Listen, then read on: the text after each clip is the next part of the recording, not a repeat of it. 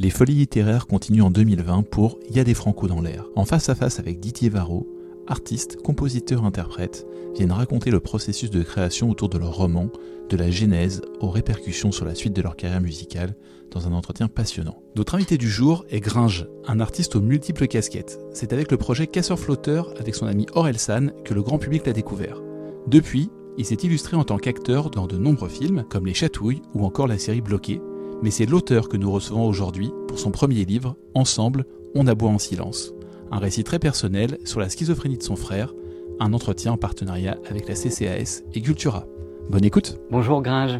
Bonjour. C'est, euh, j'allais dire presque un éblouissement de se retrouver euh, pour parler euh, non pas de rap, de musique ou de ton rôle de comédien, mais pour un livre qui s'intitule Ensemble, on, aboie en silence, qui est un livre euh, assez bouleversant, euh, assez frontal, qu'on imaginait peut-être un jour venir pour ceux qui connaissent euh, Gringe, qui a déjà parlé de la schizophrénie de son frère, mais on l'imaginait peut-être pas sous cette forme. Alors, pour faire un pitch rapide, c'est l'histoire de deux frères, hein, Thibaut et Guillaume. En 2001, Thibaut il est diagnostiqué schizophrène, et vous, Guillaume, vous avez été spectateur de cette maladie, spectateur puis acteur. Vous en avez parlé dans vos chansons, vous en parlez ici dans ce livre, mais vous avez décidé d'en faire un livre tout à fait singulier, un livre à deux voix, ou si on parlait en terminologie de cinéma, un chant contre chant assez subtil entre euh, euh, vos deux vérités, parce mmh. qu'il s'agit vraiment de ça. Ouais, c'est ça. C'était, c'était inévitable que ce livre ne puisse pas être fait uniquement par euh, la voix ah et la plume de Gringe. La voix et, ma, voix et ma plume. je ne sais pas si j'ai à un moment donné j'ai eu envie d'écrire ce livre en particulier. Je nourrissais peut-être un peu l'idée d'un jour de, pouvoir écrire un jour un livre quel que soit le sujet. Euh, euh, quand on est venu me proposer ce, voilà, ce, projet, cette idée-là, oui, j'ai tout de suite entrevu la possibilité de pouvoir euh, faire interagir mon frère, les voix qu'il entend aux miennes, au regard que je, porte sur lui, sa, pathologie, nos deux trajectoires de frères. J'avais envie en fait d'écrire un bouquin sur la schizophrénie en mélangeant les voix. Ça m'amusait beaucoup essayer de confondre un peu le lecteur, de le perdre à des endroits, savoir, qui, parle ou qui, euh, qui la voix, la voix narrative du, récit. Euh, ça m'amusait beaucoup. Le challenge après, ça a été d'impliquer mon frère là-dedans. Alors, ce qui est étonnant, c'est que le livre commence par euh, finalement euh, euh, un épisode très étonnant qu'on ne voit jamais dans un livre. Ça commence par le récit d'une demande d'un éditeur. C'est un éditeur qui vient vous voir et qui dit euh, j'ai entendu euh, parler de la maladie de votre frère. Est-ce que vous en feriez pas un livre Et à la clé, il y a une avance de 10 000 euros, 10 k. Et donc vous y allez cash quelque part parce que vous mettez de façon très singulière, en fait, en perspective, euh, ce déclic financier hmm. pour pour inviter le lecteur. Ouais. Ouais, je trouvais, je trouvais, ça drôle de, de, le faire comme ça, de mettre en avant un, côté vénal, euh, ou, en tout cas opportuniste. Et, c'est vrai qu'à ce moment-là, quand on vient me proposer ce projet, euh, moi je, je sors d'une tournée où je suis allé défendre mon album euh, sur scène euh, et j'arrive en fin de tournée. Et comme après chaque projet, chaque projet qui se termine, il y a le vertige de comment réenclencher quelque chose, comment se relancer. puis on est toujours pris, envahi d'un spleen terrible. On, euh, c'est souvent les montagnes russes émotionnelles et, généralement les gens qui ont l'habitude anticipe d'un projet à l'autre, il laisse peu de temps mort entre chaque quoi. Là, j'ai plus rien. Je me dis j'ai plus rien. Mon album est pas un succès commercial. Euh, ça m'a permis d'aller jouer, de défendre sur scène quand même presque une année et, c'est super. Mais je me dis j'ai peur d'un coup de crever artistiquement. Je me dis j'ai plus rien, je suis rincé. J'ai pas j'ai pas l'énergie pour me relancer dans un album. Donc c'est la Providence qui m'envoie ce, projet et les gens d'Harper Collins et de Vagram livrent. Je me dis c'est euh, c'est du pain béni. Et donc, euh, et donc là, je caricature un peu, mais la discussion, la première discussion que j'ai, c'est ça. si vous, qu'est-ce que vous diriez de, développer un récit autour de vos deux histoires avec votre frère qui est schizophrène? On a appris euh, en, vous découvre, en découvrant dans des interviews que voilà, vous aviez vous partagé des références littéraires communes, qu'il était mal et qu'il était malade. Qu'est-ce que vous pensez de l'idée d'en faire un récit, quoi? Donc là, après, je, c'est moi qui, qui digresse, quoi. Je dis. Alors vous tournez un peu ça en dérision, vous dites et puis vous voulez pas aussi la marque de son caleçon, vous... mais en même temps, on a la sensation quand même que ça a été quelque part, puisque votre frère va refuser dans un premier temps, euh, ça a été quand même important finalement euh, que ce déclic vienne de l'extérieur et qu'il soit motivé finalement par euh, ce qui fait tourner le monde, à savoir euh, l'argent quand même. Hein. Bah oui, oui, oui. Après, euh, encore une fois, je pense que je grossis à peine le trait parce que le, ce qui a fait aussi ce qui, se décider mon frère, c'est ça, c'est la pas du gain. C'est, je, je, dis, et les 10 cas sont un chiffre dont, sur lequel on s'est mis d'accord avec la maison d'édition. Donc je sais pas si je peux en dire plus, mais voilà, on a une en somme. C'est unique. Moi, j'avais jamais bah, vu un livre démarrer moi par non plus, et je me dis c'est drôle de le faire comme ça et de brouiller les pistes comme ça aussi, de dire voilà, c'est vraiment induire le, le, le lecteur, euh, euh, l'induire en erreur, dire voilà de quoi va parler le bouquin, on sait pas trop, et, et j'aime bien ouvrir ce, le, le, livre en brouillant tout à, toutes les pistes quoi. Alors au départ, le, le refus du, du, frangin, il est motivé par le fait, vous le comprenez très vite, qu'il entend des voix et qu'il a probablement fait un pacte avec ces voix ouais. et que seules ces voix pourraient l'autoriser à, à, à, accomplir euh, euh, cet exercice plumitif. Ouais, ouais, je le, en, me en me replongeant comme ça, bon, déjà en, en, en, essuyant un premier refus de sa part, je décide d'aller le, d'aller le voir. Dans, il, vit dans le, il vit dans le sud de la France.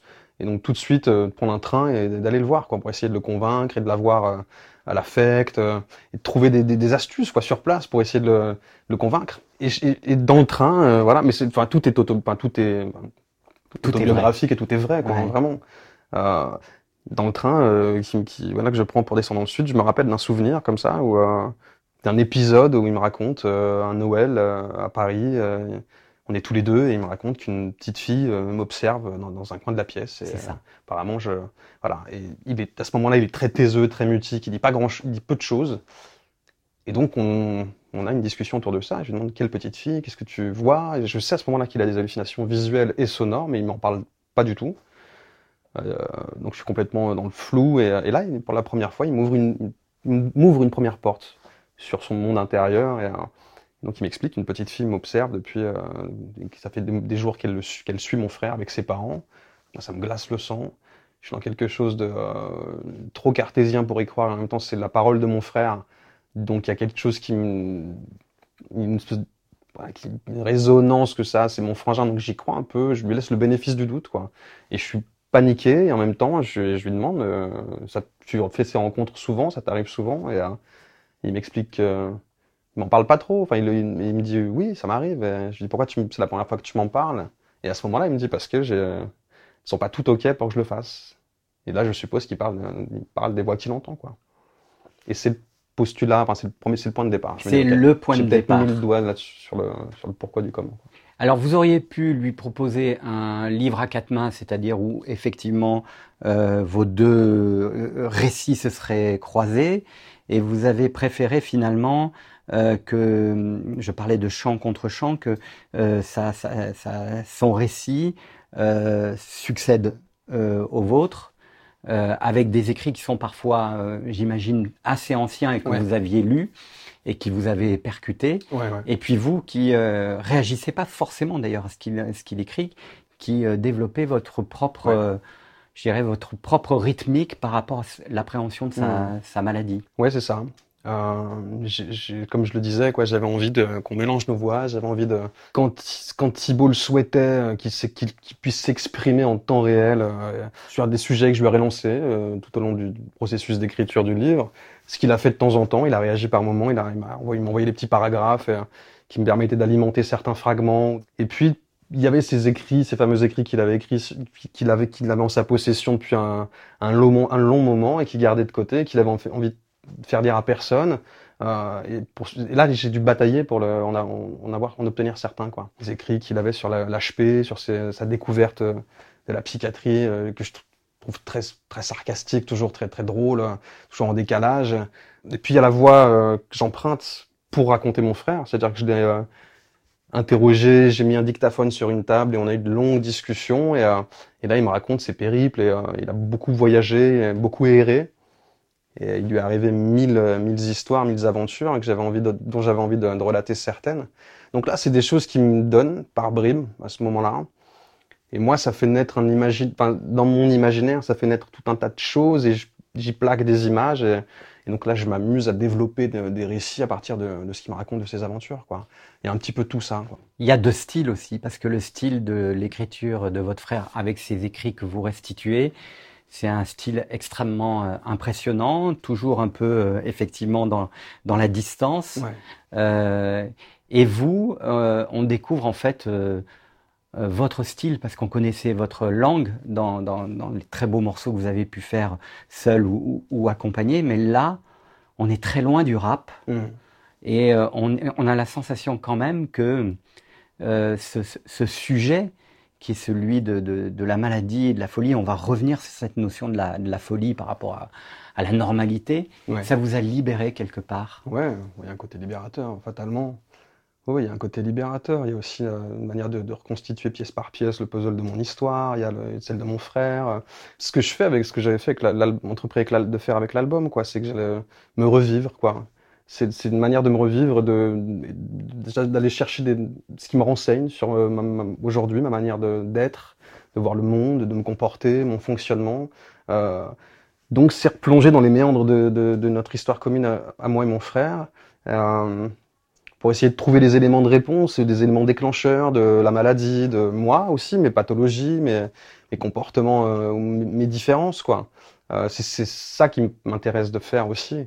Là, il y a l'objet littéraire entre guillemets, cette espèce de récit que j'essaie de développer tout du long. Il y a une manière aussi de renseigner sur, le, sur le, ce qu'est la schizophrénie, euh, mais ne pas le faire de manière médicale. Ça, c'était quelque chose que je refusais de faire. On me l'a proposé au début et je, et, je, refusais de tomber dans cet écueil-là. Ça m'intéressait pas de le faire, faire un bouquin préventif sur ce qu'est la schizophrénie.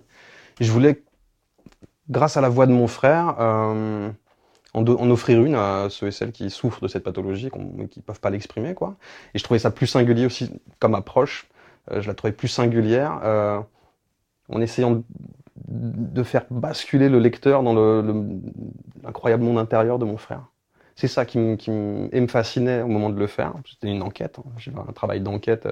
Mon frère est insondable. Donc voilà, essayer de pénétrer ses, ses secrets ou l'intimité de, son, intérieur, c'est un, une mission impossible. Euh, et c'est ça qui m'intéressait, euh, je pense, surtout. Est-ce qu'il y a une dimension thérapeutique pour vous dans ce travail? Est-ce que, euh, en ayant mis un point final à ce livre, vous avez ressenti quelque chose de l'ordre de, la, de la thérapie ou pas du tout? Par, par endroit, au contraire, ouais. Ouais, ou au contraire, est-ce que ça a fait non, saigner, blesser non, non. Euh... Ce que j'ai pu ressentir en, en, en écrivant l'album Enfant Lune, là, là, ça avait été pénible. J'avais réactivé des souvenirs et, et je m'étais remis dans des états douloureux et pénibles euh, à supporter. Là, c'est tout l'inverse. Il y a quelque chose de très libérateur, effectivement. Euh, un côté thérapeutique, je sais pas, mais euh, quelques fragments, quelques chapitres, dont le syndrome du survivant ou, euh, ou la réponse, la fameuse réponse en, en, conclusion du livre, la réponse euh, la question que je pose à mon frère en début, euh, je me dis, il a fallu que je, en me replongeant, ouais, dans la, j'ai fait de l'amnésie dissociative, par exemple. En écrivant le livre, je me suis dit, c'est marrant, j'avais quand même une discussion avec ma psy qui m'expliquait euh, ce que ce qu'était l'amnésie dissociative et la manière que j'avais de congédier certains des, des souvenirs qui, qui m'étaient pénibles dans une forme de boîte noire de mon esprit. Vos tiroirs de mémoire sont vides, certains. J'ai pu un peu vider euh, ouais, certains de ces tiroirs. Et ça. en ça, c'est ça quelque chose d'assez thérapeutique, peut-être. Mmh. Ouais. Quand vous parlez de la première hospitalisation euh, de, de votre frère, éprouvé et silencieux, vous dites à la fin de ce chapitre, Mon frère a fait naître son monstre. Mmh. C'est une phrase très forte. C'est quoi? Qu'est-ce que ça signifie? Est-ce que euh, il faut comprendre le mot monstre au sens euh, premier du terme? Oui et non. Enfin, je pense que c'est euh, a fait naître son monstre, a fait naître son double, euh, a fait naître euh, le frère que je ne reconnais plus, le côté sacré aussi qui vient avec le avec la figure du monstre. Quelques lignes au-dessus, j'explique je, je, avoir peur de le voir sortir de sa chambre, euh, créature échappée d'un roman de Shelley, parce que je l'entends bricoler des choses dans sa chambre, et en fait j'assiste euh, de manière aveugle, mais de l'autre côté du mur, j'assiste à sa métamorphose, à sa transformation. C'est euh, à la fois magnifique, je veux dire, la, la mue de mon frère, forcément, à ce moment-là, me, me, défait complètement, me déstabilise. je ne le reconnais plus. J'ai perdu un frangin, j'en ai un nouveau, d'un coup, qui, qui apparaît, avec lequel je, je, je, ne sais ni communiquer, que je ne sais pas appréhender, qui m'inquiète, qui me fait peur, qui me met en colère. Et en même temps, euh, en faisant ce travail d'écriture, et pas que, ça fait des années que je me suis rapproché de mon frère, euh, ouais, je découvre que derrière la figure de euh, qui peut inquiéter ou celle qui laisse rien transparaître, qui ce frère qui intériorise tout, euh, je, je, découvre euh, effectivement un frangin qui est connecté à des choses de l'indicible, euh, euh, qui, qui d'accord de l'importance à des symboles, à des. Il y a tout un vraiment quand je parle de la complexité de son monde intérieur, c'est c'est ça, c'est peu de choses de le dire quoi. C'est fou en fait. Est-ce que lorsque vous parlez de votre pathologie d'amnésie euh, dissociative, vous dites je suis le grand frère que je ne souhaite à personne. C'est un livre où finalement vous ne vous épargnez pas. Mm. C'était c'était le deal avec vous-même d'être aussi dans une forme de de, de, oui, de violence vis-à-vis de vous, de vos démons, on en parlera aussi, mais De, de, de, de, ne jamais enjoliver, de ne jamais être dans le romanesque, précisément. Oui, ouais, totalement. Oui, totalement. Je, je, voulais que ce soit sans complaisance. Aussi parce que j'avais pas envie de, créer un récit tire, tire, tire larme. Je voulais pas euh, euh, me servir de euh, l'affection de mon frère pour voilà produire quelque chose d'émouvant. De, je voulais être dans le vrai, dans le dur. C'est aussi pour ça que l'écriture, c'est une écriture très orale. Je voulais un rendu brut. Ça, c'était une volonté de, ouais, de ma part. Mais je pense que dans la manière dont j'appréhende l'écriture en règle générale, j'ai besoin d'être prosaïque et, euh, et, tout de suite dans, le dur et dans le vrai. Je parviens peu euh, finalement à comment dire à. C'est difficile pour moi l'exercice de, d'introspection, de me sonder. Euh, j'ai toujours du mal. Donc quand enfin je trouve il y a une brèche s'offre à moi et que j'arrive à voilà mettre le doigt sur quelque chose d'un peu essentiel, il faut que je sois dans le vrai. Et c'est plus le moment d'être euh, poétique ou euh, j'ai besoin de ça. Et puis en même temps, c'est mes inspirations bah, d'auteurs euh, et d'autrices. Vous aviez peur de vous faire dépasser par votre propre émotion. Je disais que le livre était bouleversant, mais vous avez eu peur quand même que ce sujet comme ça puisse vous faire basculer dans, dans, une forme de pathos ou de facilité émotionnelle, alors que euh, ça aurait pu aussi, parce que c'est un récit quand même ouais. vachement bouleversant. Ouais, ouais. Sur Enfant Lune, l'album que j'ai que j'ai fait, il y a un morceau qui s'appelle Scanner, où justement j'évoque déjà ça, le moment de bascule euh, de mon frère dans la maladie, et la manière dont ça, moi, à ce moment-là, ça m'impacte. Là, à ce moment-là, puis surtout l'album, j'aborde des sujets, les relations relations dysfonctionnelles avec ma famille ou dans, mes relations amoureuses. Là, j'étais dans quelque chose de euh, un petit peu dark et à, remuer un peu, à touiller la merde, comme on dit, quoi. un truc euh, que je pensais, je pensais être libérateur sur le coup et même après coup, quoi. Ça n'a pas forcément été le cas. Donc là, je m'étais mis, voilà, je suis resté vigilant. J'avais des petites lumières qui s'allumaient. Je me disais, si tu vas dans cette direction-là, tu sais que tu peux euh, les fouiller un peu dans le fond, mais n'y va pas trop loin parce que je sais, la manière dont ça peut m'émousser et, dont je peux le garder après pour moi. Il y a deux, trois fragments qui n'ont pas été simples d'accès, parce que je savais que euh, ça allait chercher en moi des, choses douloureuses, quoi. Mais il fallait que je les aborde et euh, j'ai essayé de rendre le reste, enfin d'équilibrer, d'avoir un côté aussi solaire et, euh, et d'avoir quelque chose de. Il y a aussi le fait d'avoir mon frère à mes côtés, quoi.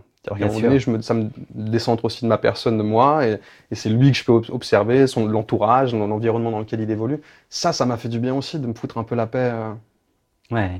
Est-ce que vous parliez de vos, vos références euh, littéraires euh, Quelles sont les plus importantes pour vous, celles qui auxquelles vous avez peut-être pensé au moment où vous avez démarré ce projet de livre? Non, à ce moment-là, je suis, je neutre, indépendant. je suis euh, j'y vais vraiment, je défriche tout un terrain. C'est, euh, je sais pas du tout en plus quel style, quel ton je vais adopter. J'y vais à l'aveuglette au début, quoi. Ouais. J'ai pas après les inspirations qui sont les miennes dans la musique ou dans la littérature ou le cinéma. Euh, elles m'accompagnent partout dans mon écriture. Euh, mais je saurais pas dire à quel endroit en particulier. Mais un Bukowski, un, Dan Fante, euh, pour ne citer que, quoi. C'est ouais, mais j'ai l'écriture frontale, quoi. C'est celle qui me Bon, après, Frontal, euh, Bukowski est infiniment euh, euh, précis et fin. mais il y a quelque chose de très, ouais, de très rentre dedans, quoi. Ce livre, effectivement, qui narre cette relation entre, entre deux frères, qui sont donc les acteurs principaux euh, du livre, ils ne seraient peut-être pas devenus les acteurs principaux du livre s'il n'y avait pas eu la séparation euh, de vos parents. Mmh. En fait, euh, c'est un autre déclic, c'est un autre traumatisme. Il y a la maladie de votre frère, Ouais. il y a votre pathologie, mais il y a aussi la séparation du, du lien familial. Hmm. Il y a ça, effectivement. En fait, il y a tout un bloc qui m'arrive en même temps, à ce moment-là de ma vie. Euh, il y a mon frère diagnostiqué schizophrène. Un peu moins d'un an après, il me semble, mes parents se séparent. Et dans la foulée, ma, ma, ma copine de l'époque me quitte. Ouais. C'est un, un cumul, euh, c'est un cumul. Et là, je me dis, je vais vraiment, je vais en chier, je le sais. Euh, et je me réfugie dans, dans, dans, dans la fume, euh, et, et je m'isole, je me coupe complètement du monde. Et ça dure des années, ça. Ouais. Mais ce qui est, ce qu'on ce qu'on y entend ou qu'on y comprend, c'est quand même que pour vous, finalement, le, le, le, le lien familial, c'est un socle très Ouais. important. Et à partir du moment ouais. où il se dé- détruit, où il disparaît, tout peut arriver. tout peut arriver et on est, euh, on est, euh, voilà, on est euh, désaxé nos orbites d'origine. euh, moi et mon frère, mes parents aussi à ce moment-là. hein. Je vois Bien sûr. vraiment le quand le cocon éclate, euh, je vois le quand il implose, je nous vois tous partir à la dérive, chaque, chacun les uns les autres, quoi. Et à un moment donné, passe par euh, par inquiétude et euh, par amour pour mon frère, je me dis il faut que je colmate absolument les brèches, que j'essaye de le faire en tout cas, et que j'essaie de, de recréer un semblant de cocon euh, dans la peur que lui euh, enfin, dérive toujours plus loin. Je parle de mon frère. Euh, donc là, c'est pas simple. J'ai affaire à deux parents que je découvre derrière la figure de, de- du parent, quoi, des parents. Des parents. Je découvre euh, l'homme et la femme, et je les découvre euh, euh, complètement, euh, complètement paumés, euh, libidineux. Enfin, c'est ce que je dis. j'a- j'a- J'assiste À à une des- scène des avec votre maman. Ouais, par aussi, exemple. Il y a plusieurs scènes Qui comme drague ça, un jeune serveur. euh, qui drague un jeune serveur sous mon nez, qui a, qui a- qui a à peu près mon âge, quoi, et qui lui propose de venir prendre une douche chez elle après le service. Et, je puis le mec, je pense que le mec à ce moment-là me reconnaît. On, on fait le truc casseur flotteur.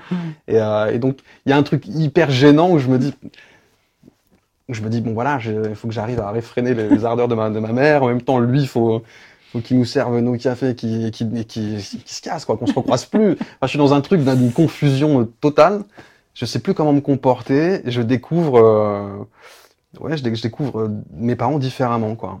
C'est aussi un livre sur le voyage, ou les voyages, Mm. puisque finalement, le, le, le, le, trait commun entre euh, euh, vous, votre frère, c'est, ce sont les voyages.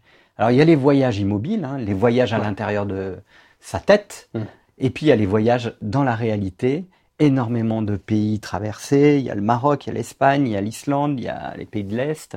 Je me suis demandé pourquoi il y avait cette nécessité d'emmener ces blessures ailleurs que chez soi Est-ce que c'est pour euh, penser qu'elles peuvent s'échapper, ça. disparaître? Je pense que c'est l'illusion euh, qu'on puisse les laisser derrière soi, les, les fuir, même le, un court instant.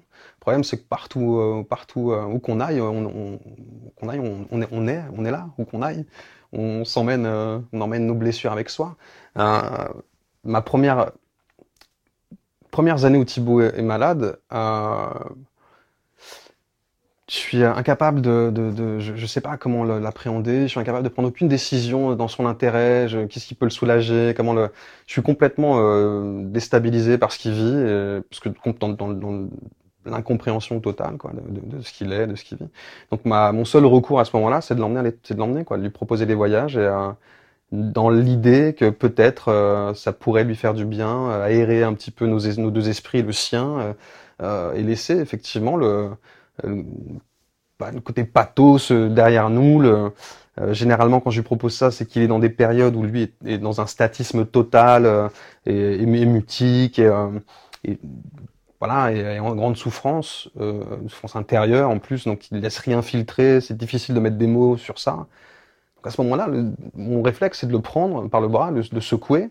Je me secoue moi avec à ce moment-là. Je, je me bien sors sûr. aussi moi de mon marasme à ce moment-là. Et, et c'est de se mettre en mouvement. Voilà, en, en disant euh, euh, peut-être que la, la mise en mouvement va, nous, va nous permettre de- de d'échapper à ça un court instant, quoi. C'est jamais Ce la est- fuite. Il y a une forme de fuite. Il y a une bah forme de fuite euh, là-dedans aussi, mais euh, quoi qu'il arrive, euh, c'est jamais, je veux dire, où qu'on aille à ce moment-là, quoi, quels que soient les lieux qu'on qu'on décide de, de, de, de, visiter ou de, c'est un échec à chaque fois, quoi. On se retrouve toujours face face à nos blocages, face à en même temps, il y a des choses hyper touchantes. Euh, au Maroc, je raconte euh, l'orphelinat d'Artifel. ça, c'est quelque chose où mon frère, d'un coup, qui est très malade à ce moment-là, je me dis, c'est fou qu'il ait, qu'il ait fomenté ça dans sa tête. et puis, voilà, j'ai trouvé les adresses, qu'il soit démerdé tout seul, sans que je m'en aperçoive et qu'ils me, ne me le disent pas et que je me rende compte le jour J, quand on va faire une distribution de, de, de, de crayons, de cahiers des, des orphelins, et, et, et, je le vois souriant, et d'un coup, ce il y a des choses quand même assez magnifiques dans nos, dans nos voyages à deux.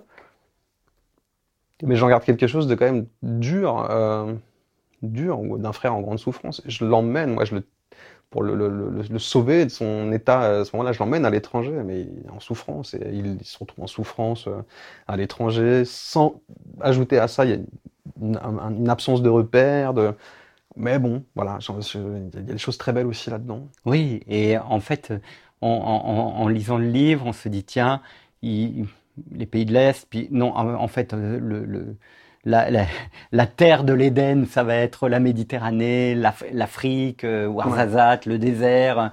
Donc, euh, et puis l'Islande, qui est une forme de, de, de, de, terre comme ça, très contrastée, c'est un peu la Lune. Hein. On, a l'impression quand même que le choix des destinations à chaque fois correspond à, à des métaphores sur ces pays qui sont. Vous emmenez votre frère sur la Lune, vous emmenez dans le dessert. Euh. Ah ouais, totalement.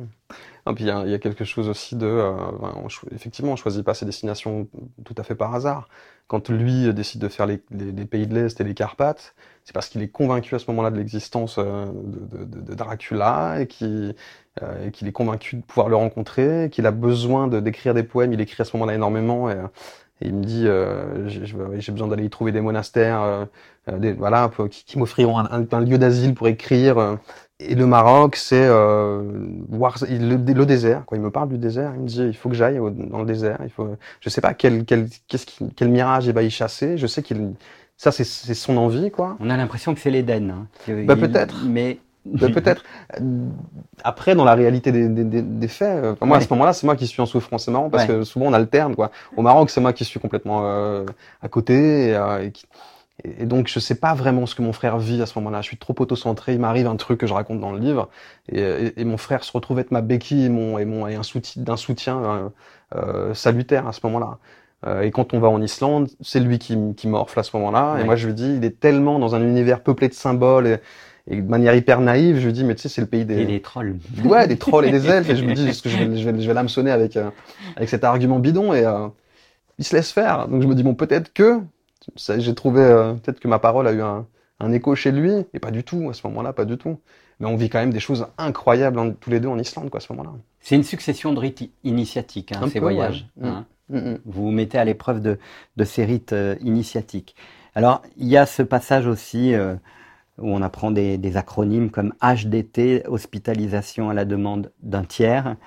Euh, et on sent aussi, c'est comme pour les voyages qui est un, voilà, qui traverse l'inspiration de ce livre, il y a, il y a l'idée de la culpabilité qui est tout le temps là. Alors évidemment, on, on, le comprend de fait hein, quand on est euh, avec euh, des gens malades. Cette culpabilité, euh, elle, est, elle, est, elle est là, elle est tenace. Et si c'était de ma faute, et, ou pourquoi ça ne serait pas moi? Hmm. Pourquoi lui et pourquoi pas moi? sûr, ouais. bien sûr, en permanence. en permanence. Et c'est aussi en ça que ce bouquin est, est, une nécessité à un moment donné. C'est qu'il faut que je comprenne ce qu'on vient de vivre et et pour euh, au moins m'alléger de ce fardeau, essayer, tenter de m'alléger de ce fardeau, parce que la culpabilité, elle nous, euh, quand elle touche un, quand, un proche euh, tombe malade, et, surtout des maladies qui, sont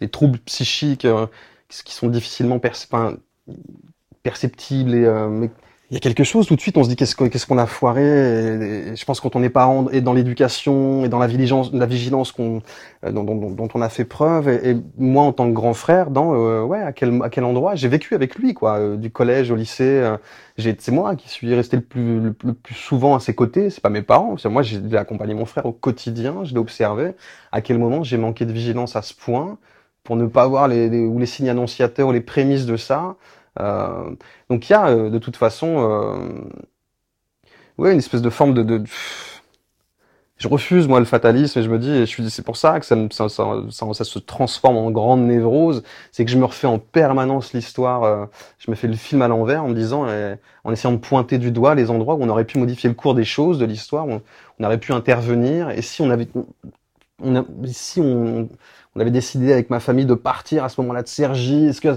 ce qu'on aurait pu éviter? Est-ce que l'environnement dans lequel on s'est construit est pas aussi euh, euh des résultantes responsables de, de, de nos, deux États et de l'État de mon frère à un moment donné? Le, La banlieue, euh, notre, notre, passage en banlieue qui est très dur, qui est très dur. Ouais. Ouais, il y a, y a, tout un tas de choses, des facteurs environnementaux, euh, euh, les premières expériences de drogue. Euh, et puis, ce que j'explique dans le bouquin, euh, en rencontrant ce, ce, psychiatre chercheur en, en génétique moléculaire, je, je, comprends en fait mieux ce qu'est la schizophrénie et, euh, et, comment elle apparaît en tout cas. Et ça me soulage d'un poids d'une certaine manière. Je, je le dis pas là, je raconte pas exactement euh, de quoi il s'agit, mais euh, ce chercheur me, me, fait une révélation et d'un coup, euh, ouais, ça me, ça me libère d'un poids. Ça me libère pas toute ma culpabilité non plus. Je, je pense que jamais, jamais, je m'en débarrasserai totalement. Ouais. Non. Et en même temps, c'est peut-être cette culpabilité aussi qui fait que vous êtes un artiste. Et j'ai noté quand même le truc. Page 97, le livre fait 150 pages, à peu près un peu plus. Vous faites enfin allusion à votre métier de rappeur. Ouais. Alors j'imagine pour tous les fans de, de Gringe, ils vont quand même aussi essayer de voir où, où le rappeur se situe. En fait, page 97, euh, vous, vous faites allusion je dirais plus que vous décryptez euh, votre métier de, de, rappeur. Et on a la sensation à ce moment-là a, que c'est un autre monde. Mmh. C'est un monde parallèle pour vous. C'est ça qui est hyper euh, intéressant. Mmh. Et on se dit, ah ouais, quand même, ce gars que j'ai vu avec Casseur Flotteur sur les plus grandes scènes ou en solo, en fait, ce, ce, ce, truc sous la lumière qui prend tout, tout l'espace, mmh. ça n'est, si j'ose dire, qu'un monde parallèle pour vous. Ouais, ça l'est. Je, je sais pas si, euh, si mon frère n'était pas tombé malade, est-ce que j'aurais su, j'aurais pu appréhender euh, cette, cette, vie d'artiste? Et ce qui m'arrive à ce moment-là avec Casseur Flotteur euh, autrement mieux? J'en ai aucune idée. Mais à ce moment-là, c'est vrai que la, souffrance de mon frère et, la, manière dont le regard des miens est modifié autour de, ce qui m'arrive et de mon nouveau statut me met dans une position tellement inconfortable face à mon frère que c'est ce que j'explique quoi. Je me sabote un peu ouais, quoi. et donc difficile d'appréhender ce qui m'arrive et il m'arrive des choses fantastiques. Hors du commun quoi. C'est que toute ma vie j'ai euh, euh, j'ai végété j'ai été passif j'ai attendu que mes potes me tendent des perches viennent me chercher. Je me foutais de pas avoir de boulot de vivre euh, vraiment euh, au jour le jour euh, sans me projeter. Ça ça, ça m'emmerdait pas trop quoi.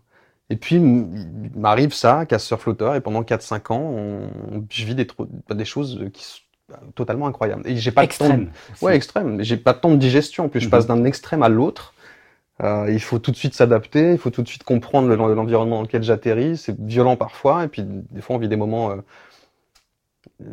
enfin, suspendus, quoi. Genre, des, des scènes, euh, des franco, on fait plein de grosses scènes et on fait des trucs fous. Et... Mais tout ça, je, je l'impression, avec le recul, j'ai l'impression d'avoir vécu un peu en demi-teinte. Euh, parce que le, le, la culpabilité qui, qui, qui m'accompagne et, et, de me dire euh, mon frère ne comprend pas ce que je vis, euh, je le sens dans les discussions de famille et de l'entourage, je le sens complè complètement mis de côté à ce moment-là, ouais. parce que j'occupe le centre de, je, de, de, de, le centre de l'intérêt et de l'objet de toutes les discussions et, euh, et ça m'est insupportable. C'est une autre vie en fait, mais c'est moi qui vous connais, j'ai trouvé ça assez fort aussi. Euh, parce que euh, c'est une forme de... Oui, c'est assez courageux de le dire comme ça, et assez sincère en fait, hein, de dire... Euh, Je voilà. sais. Ouais. Mm -hmm. Alors, euh, page 126, quand votre frère accepte l'idée du livre, vous racontez, je vais essayer de le lire, je ne sais pas si je vais bien le lire et si j'ai bien noté, Mon enfoiré de frangin, qui a finalement accepté d'être interviewé pour les besoins du livre et partager quelques-uns de ses textes, juge, semble-t-il, qu'il en a déjà assez fait comme ça. Je fais mine d'être lassé, mais en découvrant ces textos, je glousse de rire. Mon fou de frère cherche à se faire passer pour plus fou qu'il n'est pour me rendre fou à mon tour. Ça raconte un truc aussi, ce livre et cette phrase en particulier. On se demande qu'est-ce que c'est que la folie et qu'est-ce que c'est que la normalité? Et quand on est, comme vous, à vivre au quotidien avec quelqu'un qui est euh, euh, dans une pathologie de schizophrénie, on se dit, mais est-ce que finalement tout ce qu'on pense euh, être la folie ou être la normalité, forcément deux notions qui s'opposent, est-ce que tout ça, c'est c'est pas complètement nul et vain? Ouais, j'ai l'impression. En tout cas, ça, ça remet ça, ça remet en, en cause lors de toutes nos, croyances établies. Quoi. Quand on a quelqu'un qui d'un coup euh, euh, agit, réfléchit différemment. Euh. Puis moi, j'y ai, accès par moment. Je, veux dire, je suis une des seules personnes dans son entourage à qui il fait confiance. et du coup, j'ai quelques éléments de réponse qui me parviennent, donc de réponse. c'est jamais, ça fait jamais office de vérité absolue. Ce que je veux dire, c'est que la folie, ça reste subjectif en fonction de celui qui la, qui la vit, qui la reçoit, qui la vit directement ou qui est touché par, par ricochet, quoi, comme c'est le cas pour moi euh, en observant mon frère. Euh, Parce que la folie, pardon de vous interrompre, mais c'est aussi parfois ces, ces médicaments qui, qui assomment ouais. et qui anesthésient euh, le cerveau. C'est une mm. autre forme de folie, ça. Ouais, c'est une, une, autre forme de folie. Et l'environnement psychiatrique dans lequel mon frère évolue à ce moment-là, le corps médical, le, rapport au corps médical, le rapport à, à la psychiatrie, euh, aux médecins, aux médicaments, aux traitements lourds qui l'assomment.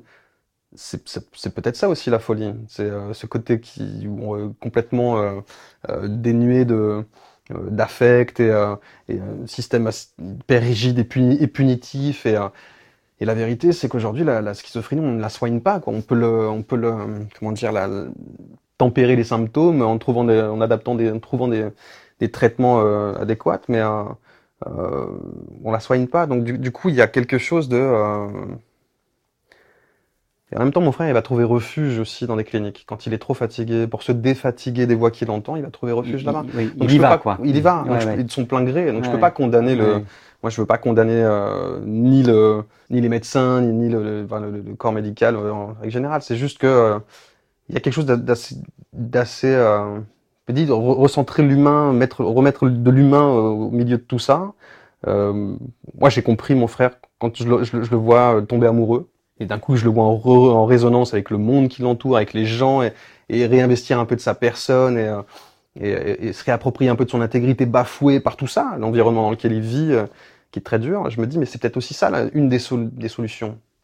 En tout cas, euh, quelque chose qui serait plus agréable à, à, à vivre pour euh, quelqu'un de malade, quoi. C'est d'être considéré, écouté, aimé, qu'on, aimé, qu'on quelqu'un qu'on implique, quoi, qu'on invite à discuter, à donner son ressenti, ce qu'on fait peu ou pas du tout, quoi. Euh, ça, c'est quelque chose d'aliénant, je pense, à la longue. Et ça, euh, c'est ce que vous faites dans ce livre. C'est quand même une déclaration d'amour, euh, et d'ailleurs qui est réciproque. On va le voir à la fin du livre, mais c'est une lettre d'amour éperdue que vous écrivez à votre frère. Ouais. Ouais. Ouais, totalement. J'avais euh... ouais, j'avais besoin de rendre hommage à son courage et, euh, et dire comme je l'admire, quoi. Euh, sa, sa, sa, sa, force de résilience, sa, force de caractère, pour ne jamais basculer de l'autre côté totalement, euh, malgré le, le, regard des gens, malgré les, les, discours qui sont tout le temps les mêmes, stigmatisants, excluants, qui l'isolent énormément. Enfin, je dis, mon, mon, frère est un héros, quoi. C'est un héros, c'est quelqu'un de qui, qui, comprend tout en plus, qui a une sensibilité tellement à fleur de peau et donc il subit euh, et dans le discours et, dans, dans, dans des choses d'une grande injustice. Ouais, il fallait que il fallait que je lui écrive noir sur blanc, je pense, plutôt que de lui dire et euh, je pense que je lui dis mal. Euh, quand... Puis je sais pas lui dire, j'emmène en voyage, on s'en va tous les deux. Avec mon frère, on parle peu quoi. Ouais. On est souvent côte à côte et, et et ça nous suffit. Là, il fallait que je couche tout ça sur papier. Euh... Il l'a pas lu encore, donc euh... Ah, ah. on verra bien ce qu'il ce en pense et comment il Mhm. réagit. Mais ouais, ouais c'était, euh, j'avais besoin de le faire en tout cas. Et vous dites à la fin du livre qu'un des points communs qui vous, évidemment, euh, relie, mis à part cet amour qui est là et qui, qui force les pages, c'est la même notion du temps. Vous avez la même temporalité. Et que ça aussi, ça, ça, rapproche. ça rapproche Ouais, énormément. ouais, hein. beaucoup. Ouais. Ouais, ouais, je, je le disais à un moment donné, on, on aime énormément être euh, physiquement cloué sur place et, et spirituellement transporté ailleurs.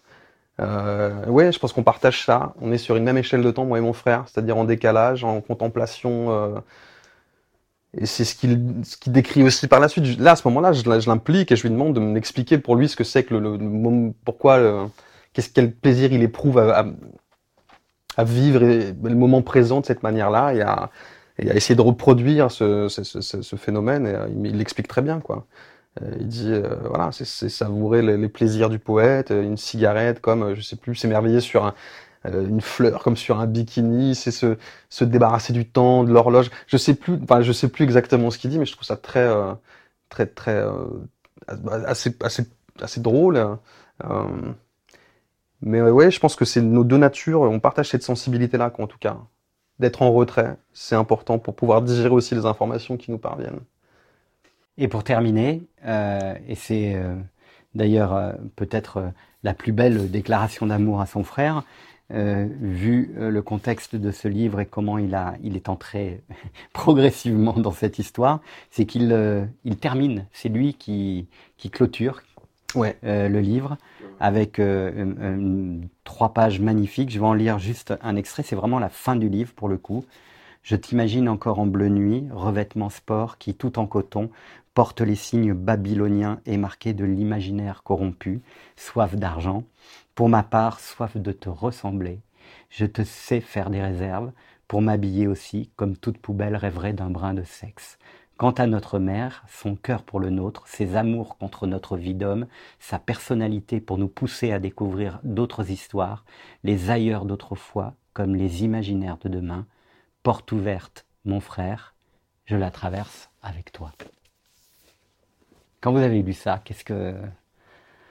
Bon, déjà, de, vous entendre le lire, c'est la première fois que j'entends le, les mots de mon frère dans la, dans la, dans, dans la bouche de, quelqu'un d'autre. Ça me colle la chair de poule et, euh, à ce moment-là, je réalise qu'il a, euh, qu'il a trahi ses voix, quoi, qu'il a trahi son pacte euh, par amour. Avant même de, découvrir ces mots qui me sont adressés, je me dis, ok, mon frère me file un document que je dois ouvrir dans le train. J'ai pas le droit de l'ouvrir avant. Je me dis, il a quand même pas fait ça. Il m'a quand même pas fait le, plaisir de, de, Puis je savais que ça venait en clôture du bouquin. Donc je me dis, ok, je sais pas ce que ça lui coûte, mais c'est ce qu'il vient de faire. Il vient vraiment de, bah, de rompre le, le pacte, ce pacte avec, avec ses voix. Ou alors il leur a fait changer d'avis. Peut-être, peut-être qu'il les a, il a fait diversion à un moment, peut-être, ou peut-être qu'il est, je, je- je l'ignore totalement. Mais je suis, ça me bouleverse de me dire, euh, mon frère qui n'avait pas pris la plume depuis des années, qui refusait de le faire, qui quand il le fait, euh, généralement se retrouve dans, des états d'excitation intellectuelle et, euh, qui, font qu'il est capable de vriller. C'est ce que ça lui coûte quand il écrit. Euh, et là, je le vois quand même quand il m'offre ce, quand il me donne ce document, je le vois dans une agitation. Je me dis, donc, je sais qu'il a écrit, je le reconnais. Mais en découvrant ces mots, je suis euh, hyper touché. En même temps, je me dis quel recul sur ce qu'on a vécu et euh, quelle manière euh, élé- si élégante et, euh, et si touchante de, de, de finir, quoi. De, ça me bouleverse, quoi. La dernière question, elle est simple. Il va vous emmener où, ce livre, pour l'avenir? J'en ai pas la moindre idée. Comme Vu votre notion de temporalité, Exactement, c'est ce que j'allais vous dire. Je suis dans, dans l'incapacité de me, me projeter. Je, j'ai pris énormément de plaisir à, à l'écrire, en tout cas, euh, mais aussi parce que ça raconte quelque chose que je- sur, le- sur laquelle j'ai besoin de faire la lumière. Euh, l'écriture, toujours, de quelle que soit la manière, je pense. L'écriture, euh, avec le, le, le rap, le- les bouquins, j'en ai pas la moindre idée, je vous avoue.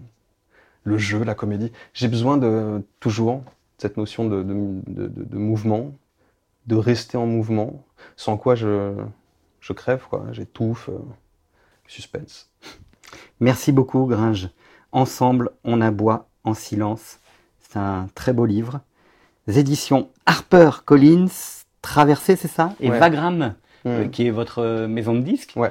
euh, qui a aussi participé à, Alors, à la coédition du ça, livre. une division de Vagram, Ouais. c'est Vagram Livre. Ouais, ouais. Merci infiniment. Merci de m'avoir reçu.